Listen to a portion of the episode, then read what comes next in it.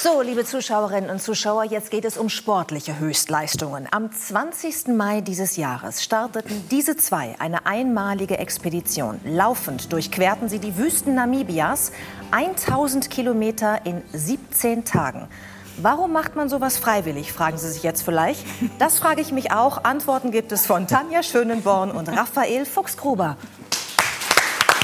Schön, dass ihr da seid. Wer von euch beiden kam auf diese verrückte Idee? ja, das Ganze, wir haben das ja eben hier schon bei Frau Koch und Herrn Busch in allen Gesprächen gehabt. Das war ein Neuanfang, das, war, das entstand aus einer tiefen Krise.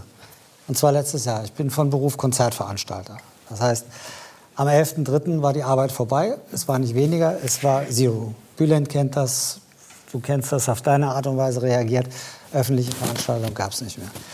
Ich hatte zwei gesundheitliche Vorfälle, konnte das erste Mal in meinem Leben nicht mehr laufen, was ich sehr gerne mache.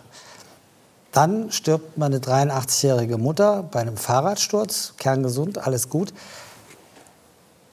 Sterben gehört zum Leben dazu, das ist klar. Ne? Nur in vier Monaten war das so ein Paket, dass ich irgendwann nicht mehr konnte. Ich ging wirklich durch ein depressives Tal. Ich habe den Fernseher ausgemacht, weil ich diese Inzidenz-Talkshows nicht mehr sehen konnte. Ich konnte dich auch abends nicht mehr, oder Sie abends im, im, in der Tagesthemen Na, vielen Dank. Sehen. Das ist Nein, ein super Start. Wegen den Sie verstehen das. Wegen ich verstehe es wirklich. Nein, ich ja? habe totales so. Verständnis für diese Haltung. Und wirklich. nachdem Mama beerdigt war, habe ich darauf ganz analog reagiert. Ich bin an die, die Stätten meiner ersten schönen Urlaube mit der Familie gefahren und habe mich von Familie, so Vater, Mutter und so, verabschiedet und habe gedacht, ich brauche jetzt ein neues Ziel. Wir sprachen, Frau Koch sprach von Neuanfang und von neuem Lernen. Ich brauchte ein neues Ziel und ich saß da, ich war ganz allein, Tanja war zu Hause. Gedacht, was, was willst du machen? Und du brauchst irgendwie eine Aufgabe, weil diese, so, es gibt einen Spruch von Steve the Chaser, den kennst du vielleicht auch, ne? Ziele sind wie Lokomotiven, die ihre Lösungen hinter sich herziehen. Das habe ich ein Stück später durch eine neue Ausbildung zum systemischen Coach äh, dann auch gelernt. Und das war das Ding. Und ich kam zurück aus Frankreich, war eine Woche unterwegs und habe gesagt, ich habe jetzt die analoge Antwort auf mein ganzes Problem. Schatz und... Ja, er kam nach Hause und sagte, wir werden ja jetzt 100 nächstes Jahr. Was hältst du denn davon, wenn wir 1000 Kilometer durch die Namibüste laufen? Wieso werdet ihr 100? Ich bin dieses Jahr 40 geworden und Raphael 60. Ach, also und dann feiert man den Geburtstag, indem man 1000 Kilometer durch Ja, ich habe da ja gar nicht mit gerechnet. kann ich mir aber schönere Feiern vorstellen. Ich dachte das im ersten Moment auch. Im Nachgang betrachtet war das tatsächlich der schönste Geburtstag, den ich mir hätte vorstellen können. Und ich bin sehr dankbar, dass wir das gemacht haben. Aber als er aus Frankreich wiederkam, habe ich gedacht, jetzt ist er komplett durchgedreht. Ich wusste ja, die Zeit vorher war wirklich schwierig und es ging ihm wirklich sehr schlecht. Deswegen habe ich ihn auch guten Gewissens alleine fahren lassen. Ja, und als er wieder kam und er mir die Idee unterbreitet hat, habe ich gedacht, so, jetzt ist er äh, durchgeknallt. Aber, aber, lass ihn mal. Ne? Du hast ja gehofft, das geht vorbei. Ja, natürlich. Ne? Ja, so. Aber irgendwie, das Interessante war ja, in dem Moment, als er es aussprach, ja, war in mir auch schon dieser Funke, hm, könnte ich das denn vielleicht schaffen, 1000 Kilometer zu laufen? Kann man das überhaupt schaffen? Und wie fühlt sich das an? Ja, und irgendwie hat er mich da schon gehabt. Man muss dazu ja sagen, du läufst noch gar nicht so lange. Ne? Nee. Wie viele Jahre läufst du schon? Wann hast du angefangen? Also ich bin meinen allerersten Lauf überhaupt äh, am 27.12.2015 gelaufen. Zu dem Zeitpunkt war ich noch 30 Kilo schwerer. Und ähm, ja, habe das ganze drei Kilometer geschnaff, äh, geschafft. Bin wie so eine ja, schnaubende Dampflok raus durch den Wald in der Dämmerung, muss ich sagen. Ich wollte nicht, dass die Nachbarn mich sehen. ähm, ja, es war mir echt unangenehm. Aber auch damals war das so, dass diese drei Kilometer schon in mir was verändert haben. Und dann ging das relativ zügig. Ich hatte, genau wie Igor sagt, ich hatte irgendwie was gefunden, was mich dann reizt, was ich nicht konnte. Und ich habe halt gemerkt, dass mir das gut tut, dass, mir, dass das irgendwas in mir verändert, auch wenn ich es nicht sofort schaffe. Und so kam das halt von fünf Kilometern auf zehn Kilometern, irgendwann zum Marathon. Und bei meinem ersten Ultra habe ich ja dann auch Raphael kennengelernt. Was ist ein Ultra? Ein Ultralauf ist alles das, was über Marathon hinausgeht von der Distanz. Also Marathon sind ja 42,195 Kilometer. Genau, das weiß ich noch gerade eben. Bei 1,96 sind Sie dabei. Okay. Genau. Das ist ein schönes Programm für einen Neuanfang von Judith und mir. Wir beide.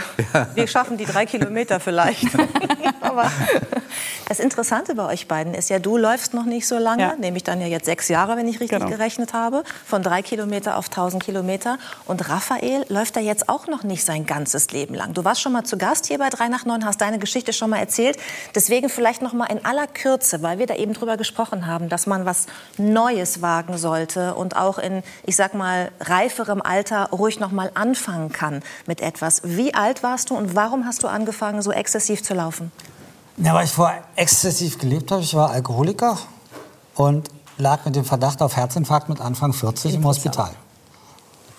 Und da hast du dann den Schuss vor dem Bug. Ärzte sind in der Nähe, könnte jetzt also gut gehen. Aber was machst du? Und das ist jetzt so ein naheliegender Gedanke. Ich bin nie, ich habe im Laufen nicht angefangen wegen sportlicher Erfolge oder weil ich einen Marathon laufen wollte, sondern aus dem Bedürfnis zu leben und nicht mich in die falsche Richtung vom Acker zu machen. Weil das hatten mir die Ärzte mit meinem Alkoholismus schon prognostiziert. Und da habe ich das beschlossen, aus gesundheitlichen Gründen mit dem Laufen anzufangen. Die Strecke war identisch wie bei Tanja, nur ich war so mutig, ich habe es am helllichten Tag gemacht und nicht im Dunkeln. ne? Und das hat sich dann weiterentwickelt. Ich habe mit dem Saufen aufgehört, bin seit 18 Jahren trocken, habe meine drei Kilometer dann mit der Zeit gesteigert. Irgendwann war es dann ein Marathon, irgendwann wurde es mehr. Aber nicht aus dem, aus dem Gedanken, boah, wie geil bin ich denn oder so, sondern einfach, weil es eine Leidenschaft wurde, die ja nachher mit, dieser, mit, dem, mit dem Wüstenlauf sich sehr stark verbunden hat. Weil die Wüste für mich halt dann auch der Ort ist, Gut, das Motiv. Du sprachst eben von Begegnungen, wie wichtig Begegnungen eigentlich sind. Ne? Und in der Wüste hast du als Läufer auch die Möglichkeit, neben einer Begegnung mit Berbern oder Tuareg oder mit, mit dir selbst dich zu begegnen. Weil die Wüste ist ein Ort, der dich nicht so ablenkt, wie jetzt das imposante Gebirge oder wie ein Dschungel, wo du aufpassen musst, dass du den Weg findest und, und Tiere da sind. Das heißt, Wüstenlaufen ist auch, wenn es nicht mehr so anstrengend ist, weil man es schon ein bisschen länger macht, ist das wirklich auch eine Begegnung, aber dann mit, mit einem selber. Und das ist mein Ding geworden. Es geht nicht um die Schritte. Es geht auch nicht um die Anzahl der Kilometer. Wir kamen aus Namibia zurück und uns ging es so gut nach 1000 Kilometern. Ich hatte vorher extra noch ein bisschen Gewicht stehen lassen. Ne, also hier so in der Mitte. Kennen wir ja, ne? Wieso guckst du mir? Ich kann nicht so weit gucken, du sitzt als Nächster, weißt du? Und wir kamen zurück, wir hatten nichts abgenommen. Also auch nicht so irgendwie bis jetzt Bevor mal- wir zurückkommen, das wollen wir natürlich gleich zelebrieren. Wir haben ja auch Fotos, wie ihr so Zieleinlauf und so, ja. Würde ich gerne noch mal auf die Strecke an sich kommen. Also diese Strecke, diese 1000 Kilometer durch die Wüste. Nur um es uns, die das wahrscheinlich nie machen würden, also ich jedenfalls kann das mit Sicherheit sagen, ähm, einfach zu verdeutlichen. Welche Temperaturen herrschen dann bei so einem Lauf? Das ist unterschiedlich. Also nachts hatten wir wirklich 0 Grad. Es war kalt. Wir sind teilweise in Daunenjacken morgens losgelaufen. Das ändert sich dann relativ schnell. Der Mittags hatten wir über 40 Grad. Also Boah. musste man dann Boah. schnell die Sachen ausziehen, hinten reinstopfen. Und diese Temperaturschwankung, das war auch das wirklich harte für den Körper. Weil wenn du irgendwie eine gleichbleibende Temperatur hast und du läufst einen Marathon oder Distanzen, die ungefähr so lang sind, ist es auch schon anstrengend. Aber wenn du Schwankungen hast, das muss der Körper erstmal aushalten. Und das war für mich auch eine Riesenherausforderung. Wie viele Stunden am Tag seid ihr gelaufen? Zwölf in etwa. Also wir sind morgens, Am sobald Tag? die Sonne... Ja, Am Tag. Wie viele Kilometer? Sag's noch mal. um die 60 Kilometer. Genau. Jeden Aber seid ihr nicht Genau. krank geworden zwischendurch? Also Nee, ich meine, da wird man doch krank. Also ich, ich, ich werde da sofort krank. 0 Grad, 40 Grad, das, das schafft, äh, da kann ich sagen, okay, ich habe deutsche und türkische Seite in mir. Der eine bisschen schafft das, das kühlere, das andere. Aber Bülent, der Trick ist, du musst dich viel bewegen. Dann Ja. geht's. Und wie Nee. viel trinkt man da? Das würde ich. Wie viel trinkt man? Wie viel muss man trinken? Also wir haben 15 Liter pro Nase und Tag getrunken tatsächlich. Schleppt ihr die mit? Schlepp, schlepp, habt ihr die die ganze Zeit mitgeschleppt? Nein. nee, Gott sei Dank nicht. Wir hatten ein super Team dabei. Also wir müssen dazu sagen, wir waren natürlich nicht alleine unterwegs, sondern wir hatten ähm, zwei Fahrer mit zwei Autos dabei. Wir hatten einen Arzt Ja, dann dabei. kann ich das auch, wenn ich mich ins Auto setzen kann Naja, die fuhren ja hinter uns so. oder vor uns. Warum habt ihr keine Hüte getragen? Haben wir, haben wir teilweise. Sieht man aber nicht. Ja, doch, öfters mal. Ja? Ja, nicht die ganze Zeit, das war, War nicht für die nö- Kamera. notwendig. Besser.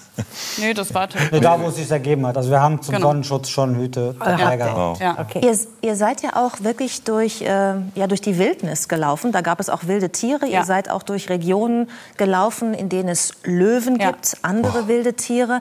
War das nicht unglaublich gefährlich? Seid ihr keine Beutetiere? Tja, in dem Moment, als wir da durchliefen, am Brandberg war das tatsächlich, da haben wir auch, oder Raphael hat Löwenspuren gesehen, ich habe die gar nicht gesehen. Ich war so damit beschäftigt, in dem Moment vor mich hin zu fluchen, weil es einfach sau anstrengend war. Anders kann ich das jetzt nicht sagen.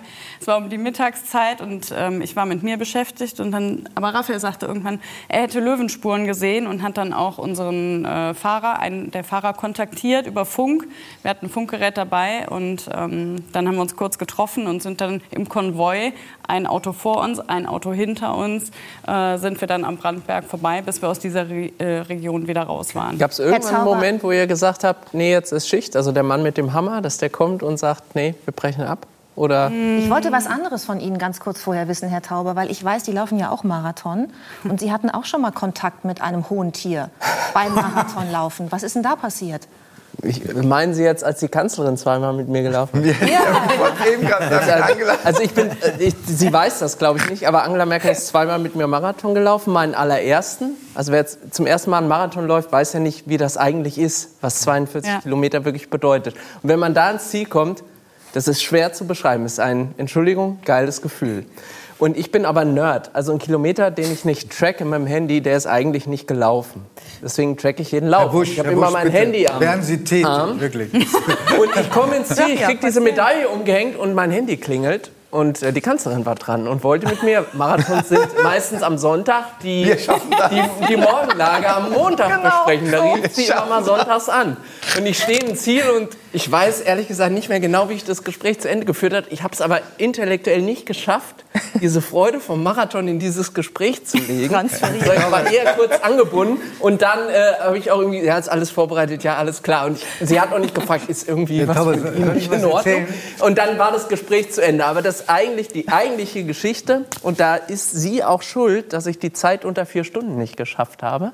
Die Angela ist schuld. Ah, Ja, schuld ist ein schwieriges Wort. Aber es ist halt wirklich so, in, in dieser Welt, aus der ich da komme, da ist schon 24-7 Betrieb. Also und auch als Generalsekretär kann man sich eigentlich nicht erlauben, diese Stunde. Da könnte ja die Welt sich verändern. Also denkt man. Genau. Und ich bin Berlin-Marathon gelaufen. 20, ich glaube 2016. Und ich stehe am Start, 9.50 Uhr in Berlin und denke, ich laufe einmal im Leben Berlin-Marathon, ist schon cool. Und dann klingelt mein Handy und dann war sie dran. Und es gab ein gewisses Problem, weil ich ein Interview gegeben habe und die DPA hat einen Teil aus dem Interview rausgezogen, etwas verkürzt. Genau. Und dann entstand der Eindruck, ich So würde. kenne ich die nee, war das war 2016. Ja. Ich würde in der Flüchtlingskrise eine andere Position als die Kanzlerin vertreten, was nicht der Fall war. Aber sie hat gesagt, ich habe gerade die Ticker-Meldung gesehen, können wir das irgendwie klarstellen? In dem Moment macht es irgendwie Knall, vorne die liefen los und ich gesagt, ja klar, stellen wir klar. Und dann habe ich meinen Pressesprecher angerufen und habe gesagt, Jochen, das muss korrigiert werden. Und dann, während ich die ersten drei Kilometer lief, habe ich also dann die SMS geschrieben, das hin und her. Die anderen Läufer haben alle gesagt, was ist der denn Banane, der soll hier laufen, der steht ja im Weg. Also habe ich die ersten drei Kilometer versucht, das klarzustellen. Auf Kilometer vier habe ich irgendwie erfahren, das ist jetzt korrigiert. Auf Kilometer fünf habe ich der Kanzlerin geschrieben, die korrigierte Meldung von DPA ist online. Und dann schrieb sie zurück, alles klar. Und dann habe ich mir gedacht, jetzt rufe ich noch den Pressesprecher an, weil er am Sonntag da gearbeitet hat. Sage ihm danke, dass es korrigiert ist. Und dann war ich bei Kilometer siebenhalb, aber da war dann die Zeit unter vier Stunden nicht mehr zu Schöner Also Beleg, Männer- schöner Männer- Beleg für die These, dass Sport Männer- den Kopf frei macht. Ja, und Männer können Multitasking. Äh, ja, aber das war an der Grenze des Multitasking, weil ich war eigentlich ganz froh, dass ich nicht über meine eigenen Füße dabei gestolpert bin. In Ihrem Buch, weil ich habe es ja gelesen, habe ich aber gelernt, dass Multitasking ganz schlecht ist fürs Gehirn. Ja, ne? Weil man soll sich auf eine Sache konzentrieren und nicht immer alles gleichzeitig machen. Aber bevor wir jetzt wieder aufs Buch eingehen, weil da gibt es wieder viele Fragen, zurück zu unseren beiden Läufern. Das höchste Tier, das wir hatten, war eine Giraffe. Ja, ich wollte gerade fragen. Ja. Ist die mitgelaufen? Nee, die sind weggelaufen. Weggelaufen. Und Nashörner hatten wir ein paar. Die, Aber sind, Löwen ja auch, nicht und äh, die sind ja auch nicht ungefährlich nach. Nee, nee, das, da, man hat uns auch sehr genau gebrieft, was zu machen ist, weil die sind relativ blind. Du musst stehen bleiben. Ja. Äh, und dann können die dich nicht ordnen. Wenn, wenn du dich bewegst, dann schon. Und wenn sie hinter dir herlaufen, Zickzack-Rennen, weil bis die Zickzack, zwei genau. Tonnen Material äh, die Kurve kriegen, das dauert halt ein bisschen. Super Also, beruhigend. Wahrscheinlich bringe ich das, bring ich das durcheinander, das Zickzacklauf. aber das war ja auch der Grund, warum wir nachts nicht gelaufen sind. Also morgens ging um sieben ging die Sonne auf und abends um sieben ging sie unter. Nachts laufen ist ja manchmal ein bisschen schöner in den Wüsten, weil es ist kühler. Aber durch die Tiere, freilebende Leoparden, Geparden und vor allem die Löwen, und das ist halt kein Spaß, da haben auch die Afrikaner alle riesengroßen Respekt. Bei Leoparden oder Geparden sagen sie, das sind große, Große Katzen, Katzen, genau. die kann man erschrecken. Muss man dann auch erstmal machen. Ne? Aber bei Löwen hört es auf und im Dunkeln, wenn dich so ein paar Augenpaare irgendwie durchs Gebüsch angucken und du weißt nicht, ist das jetzt ein Springbock oder ein Löwe, das ist ja auch so ungemütlich dann. Deswegen Können wir tagsüber laufen. Können wir noch mal kurz ganz konkret über Schmerzen sprechen? Also, Oh ja, ähm, ich, ich wüsste gerne, Tanja, wie Ihre Füße ausgesehen haben nach diesem ersten 1000 Kilometer Lauf Ihres Lebens. Also nach den 1000 Kilometern sahen die wieder gut aus, muss ich sagen. Aber an Tag zwei sahen die nicht so gut aus. Ähm, ich muss dazu sagen, ich konnte mich nicht so vorbereiten, wie ich das gerne getan hätte. Ähm, gut, jetzt ist es sowieso auch schwierig, sich vorzustellen, wie trainiere ich für einen 1000 Kilometer Lauf. So schade. Ähm, aber ich hatte in meinem linken Fuß einen äh, Fersensporn und den über mehrere Monate. So, ich habe dann die üblichen Therapien machen lassen, Stoßwelle und was man dann alles so macht. Habe aber mein Training zu 80 Prozent vom Laufen auf das Fahrradfahren verlegt und das auch drinnen, weil ne, bin vom Fernseher gefahren stundenlang. Es war total ätzend, muss ich sagen. Ich bin so das totale Draußenkind. Ich liebe das einfach, egal bei Wind und Wetter, draußen zu laufen. Und naja, so saß ich dann auf dem Fahrrad, konnte mich nicht richtig vorbereiten und wir landeten in Namibia. Das Schöne war, mit dem Fersensporn hatte ich ab dem ersten Meter nichts mehr zu tun. Der war wie verpufft. Ähm, ja, und dann liefen wir los. Meine Füße waren aber nicht vorbereitet auf diese Strapaze, die da kommt, auf die Kilometer, die da auf uns zukommen. Denn man trainiert natürlich nicht nur die Muskeln, sondern man trainiert auch irgendwo durch das ständige Laufen die Fußsohlen. Ja? Man bereitet zumindest mal die Füße etwas darauf vor, was da kommt. Und den ersten Tag mussten wir über sehr viel Asphalt laufen. Der war kochend heiß, also man sah immer dieses Flirren. Und als wir dann ins Ziel kamen und ich meine Schuhe auszog, hatte ich ungefähr so große Blasen unter den Fußballen. Und das war auch der erste Moment wirklich an Tag 1, wo ich dachte, ich schaffe das nicht.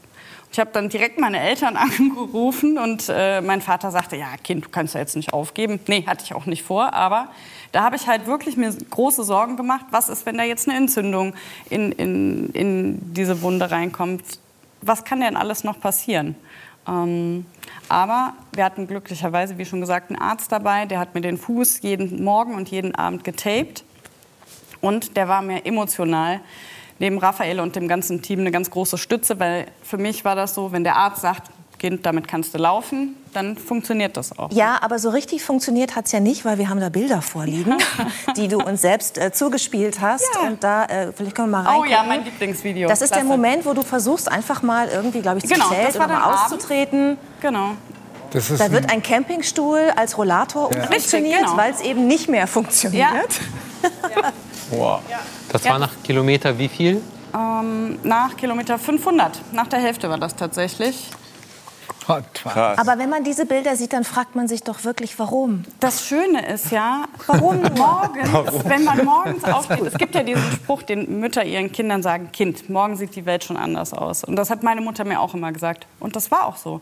Wir sind abends ins Bett gegangen, ich habe mich wirklich schlafen gelegt, Augen zugemacht. Am nächsten Morgen bin ich wach geworden, habe dann erstmal so gefühlt, die Zehen bewegt, die Finger bewegt, die Beine bewegt. Okay, es geht besser. Na, dann kannst du es wenigstens mal versuchen. Und das habe ich dann halt auch jeden Morgen wieder getan. Und wenn man einmal im Groove wieder drin ist, dann funktioniert das auch. Wie lange hat das insgesamt gedauert? Wir waren 17 Tage unterwegs. 17 Tage, 1000 Kilometer und jetzt kommen die erlösenden Bilder vom Zieleinlauf, die ich gerade schon versprochen habe. Und vielleicht mag uns Raphael noch mal sagen, wie sich das anfühlt. Die letzten Meter. Ja, mein Gott, es ist, es ist halt einfach nicht wahr. Ne? In dem Moment, wir kommen seelischer erst Wochen später an. In dem Moment.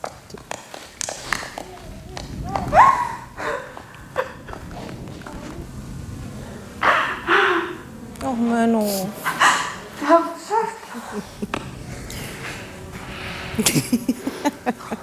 Ja, und das ist halt.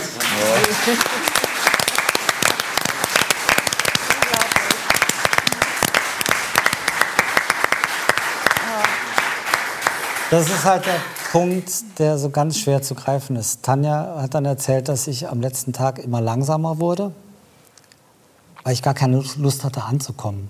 ne? Ich wäre tatsächlich am liebsten bei Kilometer 1000 nochmal umgedreht und wäre wieder zurückgelaufen. Tanja, ich- du auch? Und sie ist ja die, die Königin, die Königin der Härte. Und das war ja das, wo, wo ich auch gesagt habe, es ist unglaublich, weil intensiv laufen tut Tanja seit drei Jahren. Mit der Vorbereitung, ohne Laufen.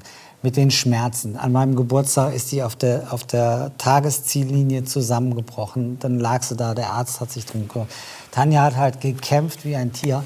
Und in dem Moment bricht halt alles auf, auch bei mir, wo ich sage, Mensch, ey, Schatz, die ist so hammerhart, dass ich, der 60-jährige Alte, sagt, der das schon noch macht, der macht das, tut auch weh, ist anstrengend, klar, Schlussstrich. Aber dass die junge Frau das halt macht, und das ist halt eigentlich der, der, das Wunderbare und der Star der Geschichte, das finde ich ja auch. Ne? Auch bei dem Film, da kommt ein Film in, in, im, ersten, ähm, im SWR Anfang des, des Jahres, 90 Minuten Dokumentation. Und ein Buch gibt es schon jetzt, in dem man natürlich noch ganz, ganz viel nachlesen kann und noch mal tiefer eintauchen kann in euer Abenteuer.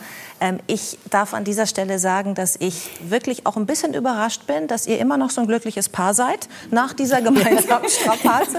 Aber es funktioniert offensichtlich. Vielen Dank für euren Besuch hier bei uns. im